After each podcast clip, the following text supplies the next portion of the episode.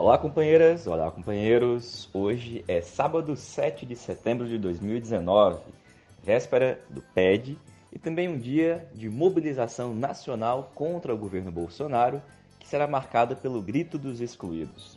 No dia de hoje, nós conversamos com Walter Pomar, nosso pré-candidato a presidente nacional do PT pela chapa Em Tempos de Guerra Esperança Vermelha, para falar sobre as mobilizações convocadas para hoje, bem como sobre os preparativos para o dia de amanhã, dia de eleição direta no Partido dos Trabalhadores. Como vocês já sabem, o podcast Em Tempos de Guerra Esperança Vermelha é uma construção da chapa Em Tempos de Guerra Esperança Vermelha, número 220, que disputa o sétimo congresso do PT. Nessa reta final, a gente tem trocado áudios diariamente com o companheiro Walter Pomar, nosso pré-candidato a presidente nacional.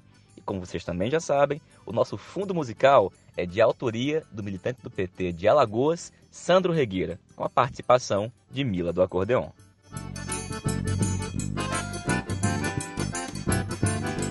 E vamos lá, Walter. Hoje, sábado, dia 7 de setembro, a gente vai para a rua no Grito dos Excluídos contra o governo Bolsonaro, em defesa da educação, em defesa da Amazônia e contra todas as barbaridades desse governo de destruição dos direitos da classe trabalhadora. Walter, além disso, como que você acha que vai ser marcado o dia de hoje? Olá, Patrick. Olá, ouvintes do podcast, comandado pelo Patrick Araújo. Exato, Patrick. Hoje, dia 7 de setembro, sábado, é dia de mobilização e protesto contra o governo Bolsonaro, com destaque para o grito dos excluídos. É uma ocasião propícia para que nós coletemos assinaturas ao abaixo assinado em defesa da libertação imediata do companheiro Lula e em defesa da anulação de suas penas.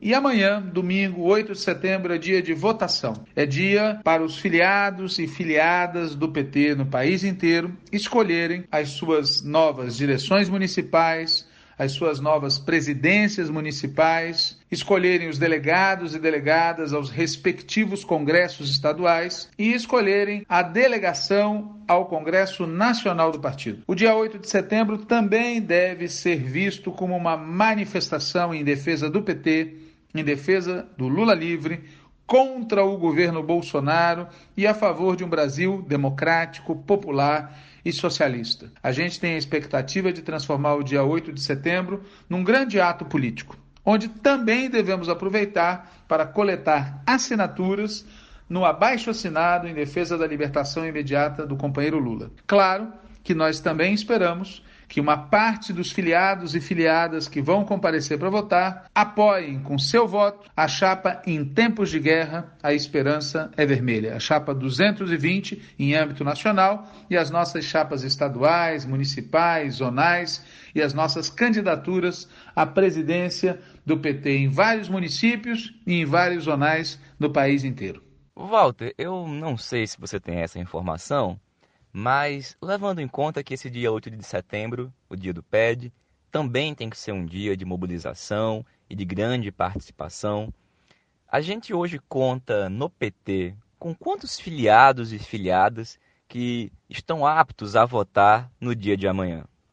Olha, Patrick, a Secretaria Nacional de Organização me informou ontem, dia 6 de setembro, que o número de filiados e filiadas aptos a exercer o direito de voto é de 2.352.464 pessoas. Eu vou repetir: 2.352.464 pessoas.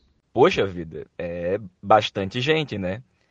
Mas, Walter, na tua opinião, esse contingente de milhões de filiados ao partido, eles vão participar amanhã da votação? Não, Patrick, de jeito nenhum. A maior parte desses 2 milhões 352 mil não vai aparecer no dia da votação. E eu falo isso com base no histórico dos PEDs anteriores. Veja, em 2001, a gente tinha 867 mil filiados. No dia do PED, compareceram 228 mil, cerca de 26%, o que quer dizer que 74% do total de filiados e filiadas não deu as caras. Em 2005, a gente tinha 825 mil filiados e filiadas. Compareceram no dia do PED 315 mil, ou seja, 38%. O que quer dizer que 62% do total de filiados e filiadas não deu as caras no dia da eleição. Em 2007, nós tínhamos 849 mil filiados, mas no dia da votação compareceram 327 mil, aproximadamente 38%. Mais uma vez, cerca de 62% do universo apto não compareceu no dia da votação. Em 2009, nós demos um salto no número de filiados. Saímos de 849 mil em 2007 para 1 milhão 322 mil em 2009. Mas na hora da votação compareceram 520 mil, ou seja, 39%. Não compareceram 61%. 61% dessa imensa quantidade de filiados e filiadas não deu as caras no dia, no dia da votação. Em 2013, nós crescemos mais ainda. Nós fomos de 1 milhão 322 mil para 1 milhão 619 mil filiados e filiadas. Mas no dia do PED de 2013, compareceram 421 mil filiados, ou seja, 26%. Mais ou menos o mesmo percentual de comparecimento de 2001. 74% dos filiados e filiadas no ano de 2013 não deu as caras para é, votar. Em 2017, o número de filiados e filiadas foi para 1 milhão 691 mil, mas na hora da eleição compareceram 308 mil, 18%, 82%, 82% do total de filiados e filiadas ao PT em todo o país não compareceu para votar no PED de 2017. Então, gente, é, o que, que eu posso dizer é que essa sanha por aumentar o número total de filiados e filiadas ao PT e bater no peito e falar somos um partido com 2 milhões 352 mil filiados, essa atitude nos leva ao engano. Porque grande parte desses filiados e filiadas são, na verdade, eleitores que não têm interesse em participar da nossa vida interna e que não são militantes. Mas passa a impressão de que nós temos mais força organizada do que temos de verdade. Seria melhor filiar militantes e ter um comparecimento muito maior do que esse que a gente tem hoje. Ô Walter, essa tua explicação é, gera a pergunta que é o motivo que faz com que essa participação oscile tanto e em alguns momentos é, caia tanto, mas que seja né, permanentemente tão baixa. O que, que se avalia que faz com que isso seja desse jeito? Olha, Patrick, eu não sei responder a essa pergunta, porque quando a gente olha o histórico do processo de eleição direta, a gente verifica que o percentual de participação ele é mais ou menos o mesmo em momentos políticos completamente diferentes. Por exemplo, 2001 e 2013. Nesses dois anos houve PED e o comparecimento foi mais ou menos de 26%. Em 2001 a gente estava em ascenso, se preparando para ganhar a eleição presidencial de 2002. Em 2013 a gente já estava enfrentando um sinal amarelo, mas a participação 26%. Outro exemplo, em 2005 a gente estava numa imensa crise. Em 2009, a gente estava muito bem e o percentual de comparecimento nesses dois anos, em 2005 e 2009, foi mais ou menos o mesmo: 38% num ano, 39% no outro ano. Será que 2019 vai ser mais próximo de 2005/2009? Será que vai ser mais próximo de 2001/2013 ou será que a gente vai ter um comparecimento tipo de 2017, que foi o mais baixo da série histórica, 18%? Veja, se a gente tiver um comparecimento de 18% é, em 2019, considerando esse total de filiados e filiadas de 2 milhões 352 mil, nós estamos falando de 470 mil pessoas. 470 mil pessoas é um número respeitável. Mas eu realmente não sei prever. Falando muito francamente, eu torço para que o número seja o maior possível, porque isso vai ser uma demonstração de força do PT. mas as informações que eu tenho são muito contraditórias. Há quem diga que vai ser abaixo de 2017, há quem diga que vai ser o mesmo, há quem diga que vai ser mais. Eu espero que seja mais, que quanto mais gente votando, mais força para o PT. Walter, agora duas coisas. Primeiro, tem como a gente fazer algum tipo de paralelo entre a votação que a gente vai ter amanhã nesse PED de 2019 com os PEDs anteriores, pelo modelo de votação, inclusive, que foi mudando ao longo da história? E segundo, tu acha que a atual maioria vai sair como, hein, amanhã da votação? Ela vai conseguir ter maioria absoluta? Essa maioria de fato sozinha consegue se sustentar? Rapaz, você só está me fazendo pergunta difícil. Veja, vou te dar um exemplo. O PED de 2001, de 2005, de 2007, de 2009, de 2013 tinha uma regra. O filiado chegava e votava diretamente nos delegados nacionais. O de 2017 tinha outra regra. O filiado votava nos delegados estaduais e os delegados estaduais votavam nos delegados nacionais. Portanto, não dá para comparar 2017 com o que ocorreu de 2001 a 2013, porque o sistema eleitoral é um pouco diferente. 2019 é parecido com o que aconteceu de 2001 a 2013 e é diferente do que aconteceu em 2017. Um outro problema: a composição das chapas varia de PED para PED. A CNB, a Construindo um Novo Brasil, existe hoje. Com um nome diferente, existia alguma coisa parecida a ela em 2001. Só que em 2001, 2005, 2007, 2009, 2013, 2017, teve processos eleitorais em que a CNB montou uma chapa só dela e teve processos em que ela fez alianças com outras correntes. Então não dá para saber exatamente qual é a força eleitoral própria da CNB, porque essa força está misturada com a força dos aliados. Bom, feita essas duas ressalvas. Quando a gente olha os resultados, a gente percebe o seguinte: a chapa integrada pela CNB obteve mais ou menos 52% em 2001, mais ou menos 42% em 2005, mais ou menos 42% em 2007, mais ou menos 55% em 2009, mais ou menos 54% em 2013, mais ou menos 46% em 2017. Portanto, eles oscilaram entre 42% e 55%. As chapas apoiadas pela CNB foram de 42 a 55% nesses seis processos eleitorais que a gente teve até agora. Que tamanho eles vão ter em 2019? Depende de variáveis que eu não consigo prever agora.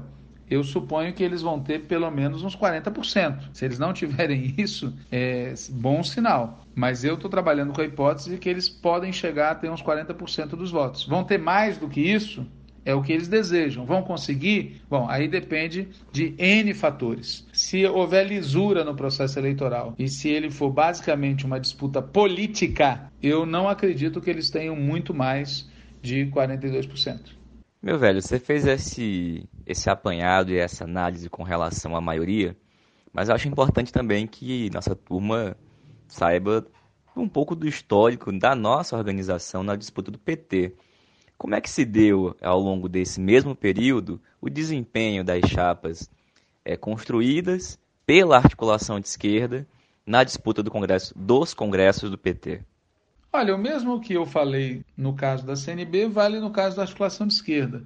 É, é, possível fazer uma comparação acerca do nosso desempenho desde 2001 até hoje, mas com dois cuidados. Primeiro, lembrar que o PED de 2001, 2005, 2007, 2009 e 2013 é de um jeito e o de 2017 é de outro jeito. O de 2019, o atual, é mais parecido com o de 2001, 2005, 2007, 2009 e 2013. O outro cuidado que tem que tomar é que a chapa apresentada pela articulação de esquerda nesses vários PEDs, às vezes era só da articulação de esquerda, às vezes tinha outras forças integrando a chapa. Portanto, a comparação entre o desempenho de um ano e de outro ano tem que ser mediada por essa informação. De toda maneira, em 2001 a gente teve 15,7% dos votos. A gente teve 32.247 votos na nossa chapa. Em 2005 a gente teve 11,8% dos votos. a gente teve 32.767 votos na nossa chapa. Em 2007, a gente teve 11,8% dos votos. A gente teve 35.064 votos na nossa chapa. Em 2009, a gente teve 10,5% dos votos. Ou seja, a gente teve 48.115 votos. Em 2013, a gente tem uma queda tanto em números absolutos quanto em números relativos. A gente tem 5,25% dos votos e temos 19.669 votos. Em 2017, pelos motivos que eu já expliquei, não dá para saber quantos votos a gente teria tido na chapa nacional, porque os filiados não votaram nas chapas nacionais. O que a gente pode estimar é o percentual de votos aproximado que a gente teve na base, levando em consideração o número de delegados que foram eleitos nos congressos estaduais para o Congresso Nacional. Feita essa comparação, a gente teve 5,8% dos votos, de um total de 1 milhão 691 mil filiados. Então, o desempenho nosso é esse: ele caiu de 15,7% em 2001 para 5,8 aproximadamente em 2017. Lembrando que em 2001 nós éramos 867 mil filiados em 2017 a gente subiu para 1 milhão 691 mil filiados. Ô Walter, eu vou voltar a uma questão porque ela é central para que a gente consiga ter dimensão do que vamos enfrentar daqui para frente. Qual que você acha que vai ser o desempenho tanto da nossa chapa quanto da chapa da CNB após o final da apuração dos votos de amanhã. Você tirou o dia para me fazer pergunta difícil, né? Não, eu não sei responder. Eu não sei responder qual é o número total de pessoas que vão votar em 2019. Eu não sei responder qual vai ser o desempenho da CNB e eu não sei responder qual vai ser o desempenho da chapa em tempos de guerra Esperança Vermelha. O que eu sei é que nós estamos concluindo amanhã um processo muito intenso de mobilização. Nós lançamos chapa nacional, lançamos chapas estaduais, lançamos chapas municipais e zonais, lançamos candidaturas à presidência municipal e estadual, participamos ativamente do debate político e isso é o saldo principal. Eu espero que a gente também recolha um saldo numérico importante, mas isso quem vai responder é quem está ouvindo esse podcast. E eu paro por aqui que eu não suporto mais responder essas suas perguntas inquisitórias no dia 7 de setembro.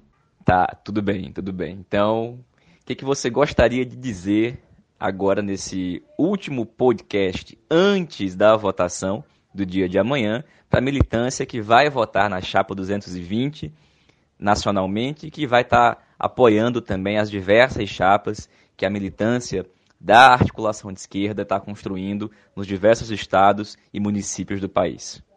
Olha, o que eu quero dizer para a militância que está apoiando a chapa em tempos de guerra Esperança Vermelha é que, primeiro, continue a mobilização até o dia 8 às 17 horas, fiscalize, fiscalize a votação, fiscalize a apuração, fiquem alertas para as notícias, para as informações que a gente vai circular por esse canal aqui do podcast, pelo site da campanha, pelas listas de zaps, de e-mails dos apoiadores e lembrar que o congresso do partido é em novembro. Portanto, essa é apenas uma etapa de um processo que só se concluirá no dia 24 de novembro. E lembrar que a disputa pelos rumos do PT é parte essencial da nossa luta contra o governo Bolsonaro, da nossa luta pela libertação do Lula, da nossa luta por um Brasil democrático, popular e socialista. Viva o Partido dos Trabalhadores e vamos à luta! Valeu, companheirada. Esse foi mais um podcast em tempos de guerra, Esperança Vermelha. Informo que tanto eu, o Patrick, quanto o próprio Walter, bem como a companheira Natália Sena, vão estar à disposição ao longo de todo o domingo para ser contatados, caso tenhamos problemas ou para tirar dúvidas, qualquer tipo de dificuldade. Tá bom? Sigamos firmes, boa votação para todo mundo. Em tempos de guerra, a esperança é vermelha. Saudações petistas e Lula livre.